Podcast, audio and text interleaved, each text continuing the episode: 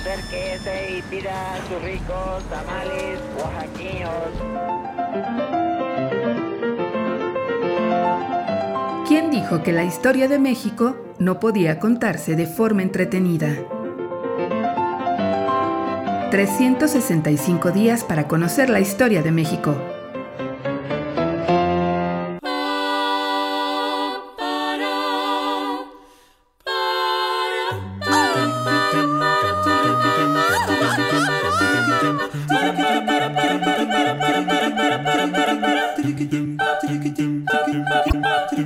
Jueves.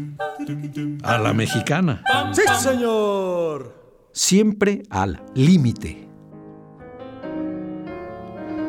Ah, la historia de México demuestra con creces que nuestra clase política, en sus distintas épocas, es proclive de llevar los momentos definitorios de la nación al límite.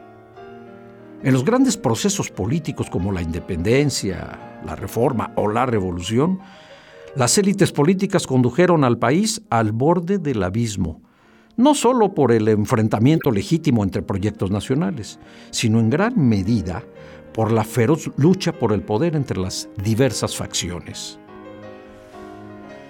Importantes decisiones tomadas por los distintos políticos y caudillos colocaron a la República en los límites del caos. Juárez, con la firma de los tratados MacLean-Ocampo, casi entrega buena parte del territorio a los estadounidenses. Con su malograda invasión a Columbus, Pancho Villa provocó que 10.000 soldados estadounidenses se internaran en México a perseguirle. El presidente Calles convirtió al país en un campo de batalla donde se libró la guerra cristera debido a la reglamentación del artículo 130 constitucional. Los importantes yacimientos de petróleo enloquecieron a López Portillo. Y el autoritarismo presidencial del último cuarto del siglo XX condujo el país a una crisis económica cíclica. En el camino hacia la democracia la situación no ha sido diferente. De los 20 procesos electorales que se realizaron en el siglo XX, considerados el de 1904 como el primero y el del año 2000 como el último, en 10 de ellos se suscitaron problemas graves. En 1910, Madero, candidato de oposición, fue encarcelado y Porfirio Díaz resultó triunfador. La terrible consecuencia fue el inicio de la revolución. En 1920, el presidente Carranza intentó imponer un candidato civil y terminó dos metros bajo tierra. En 1924, la imposición de calles fue acompañada por la revolución de la huertista. Y entre 1927 y 1928, además de dos candidatos asesinados por el gobierno, Francisco R. Serrano y Arnulfo R. Gómez, también fue muerto el presidente electo, Álvaro Obregón, en 1929. Vasconcelos fue derrotado por el partido oficial, PNR, en lo que fue el primer fraude de su historia.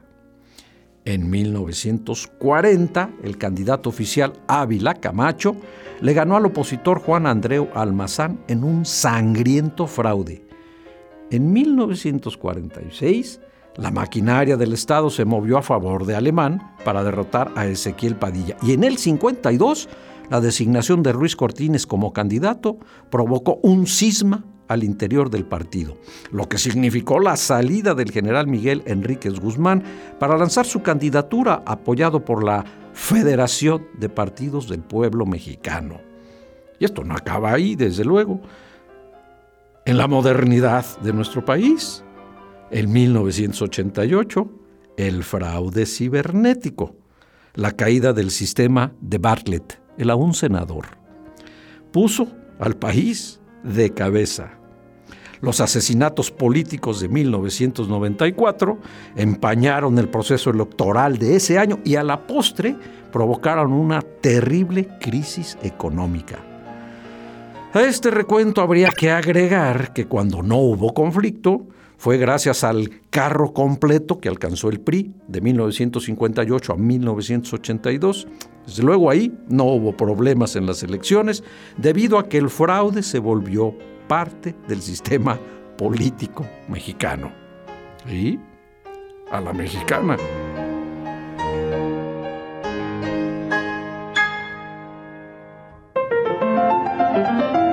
365 días para conocer la historia de México. Esta es una producción de Radio Universidad de Guanajuato y la Dirección de Extensión Cultural en voz del Teatro Universitario.